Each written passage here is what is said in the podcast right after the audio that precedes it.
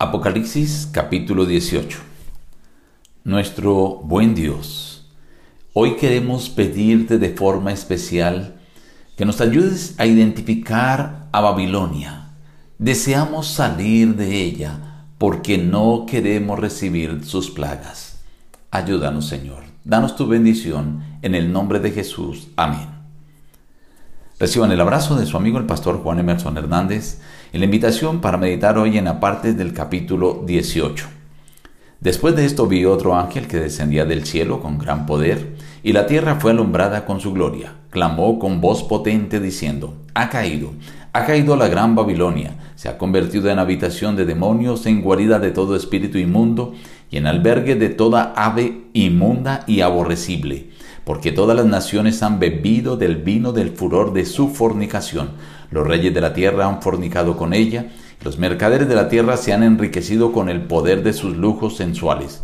Y oí otra voz del cielo que decía, Salid de ella, pueblo mío, para que no seáis partícipes de sus pecados, ni recibáis parte de sus plagas.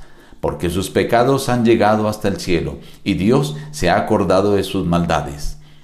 Pagadle el doble según sus obras. Ella se ha glorificado y ha vivido en deleites, porque dice en su corazón, yo estoy sentada como una reina, no soy viuda y no veré llanto. Por lo cual, en un solo día vendrán sus plagas, muerte, llanto y hambre. Será quemada con fuego, porque poderoso es Dios el Señor que la juzga. Los reyes de la tierra que han fornicado con ella y con ella han vivido en deleites, llorarán y harán lamentación sobre ella poniéndose lejos por el temor de su tormento, dirán, ay, ay de la gran ciudad, de la Babilonia, la ciudad fuerte, porque en una sola hora vino su juicio. Los mercaderes de la tierra lloran y hacen lamentación sobre ella porque ninguno compra más sus mercaderías, esclavos y almas de hombres. Los mercaderes se han enriquecido a costa de ella, se pondrán lejos por el temor de su tormento llorando y lamentando, diciendo, ay, ay de la gran ciudad, porque en una sola hora han sido consumidas tantas riquezas. Todo piloto y todos los que viajan en naves, los marineros, y todos los que trabajan en el mar se pusieron lejos y viendo su incendio dieron voces diciendo, ¿qué ciudad era semejante a esta gran ciudad? y dieron voces llorando y lamentando, diciendo, ay, ay de la gran ciudad, en una sola hora ha sido desolada. Alégrate sobre ella, cielo, y vosotros, santos, apóstoles y profetas, porque Dios os ha hecho justicia en ella. Un ángel poderoso tomó una piedra, como una gran piedra de molino, y la arrojó en el mar, diciendo, Con el mismo ímpetu será derribada Babilonia, la gran ciudad, y nunca más será hallada. En ella se halló la sangre de los profetas y de los santos y de todos los que han sido muertos en la tierra. El tema de la caída de Babilonia continúa desde el capítulo 17. En el capítulo 17 la imagen clave es la ejecución de una prostituta. Aquí en el capítulo 18 la metáfora es el saqueo de una ciudad opulenta.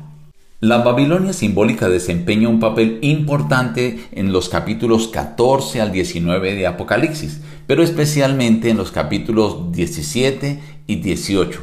En vista de que el símbolo de Apocalipsis está basado mayormente en paralelos históricos del Antiguo Testamento, tendríamos que analizar aspectos de los libros, especialmente Isaías, Jeremías y Ezequiel.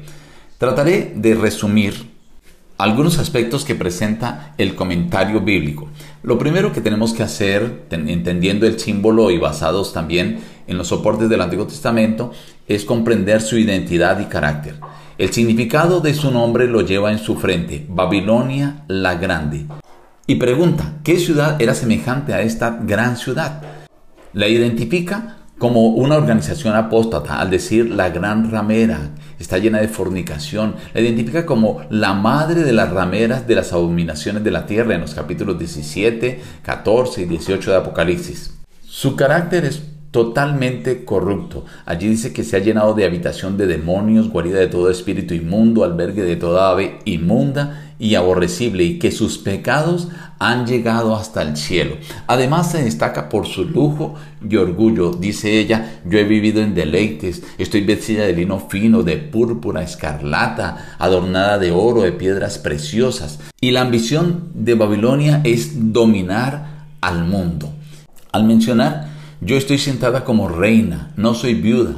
Y dice también que reina sobre los reyes de la tierra. Pero además de eso, desea destruir a los santos porque dice, vi la sangre de los santos y de la sangre de los mártires, y en ella se halló la sangre de los profetas, de los santos y de todos los que han muerto en la tierra. Pero también encontramos unos cómplices, dice los espíritus de demonios, dice el versículo 2, tres espíritus inmundos. Otro cómplice se ven las grandes potencias de la tierra, cuando dice eh, la bestia que era y no es y será y también será el octavo para subir del abismo, dice siete cabezas, siete montes que son siete reyes.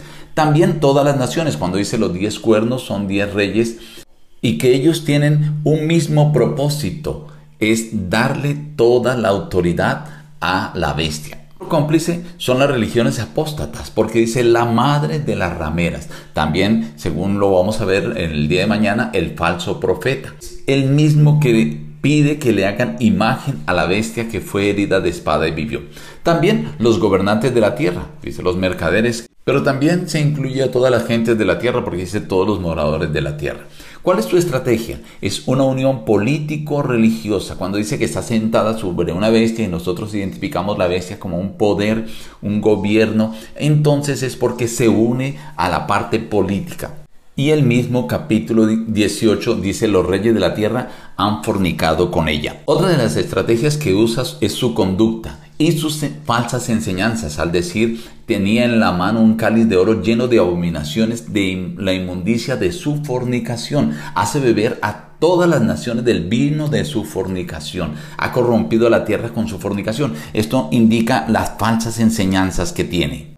Y no contento con esto, también hace milagros, falsos milagros. Dice, pues por tus hechicerías fueron engañadas todas las naciones. Y podríamos decir que otra de sus estrategias es tener el dominio absoluto, como lo vimos en el capítulo de ayer, cuando decía que estaba sentada sobre las aguas, que las aguas son pueblos, naciones, muchedumbres, naciones y lenguas. Y describe todos los moradores de la tierra se asombrarán por ella. Pero el capítulo 18 también describe su destino.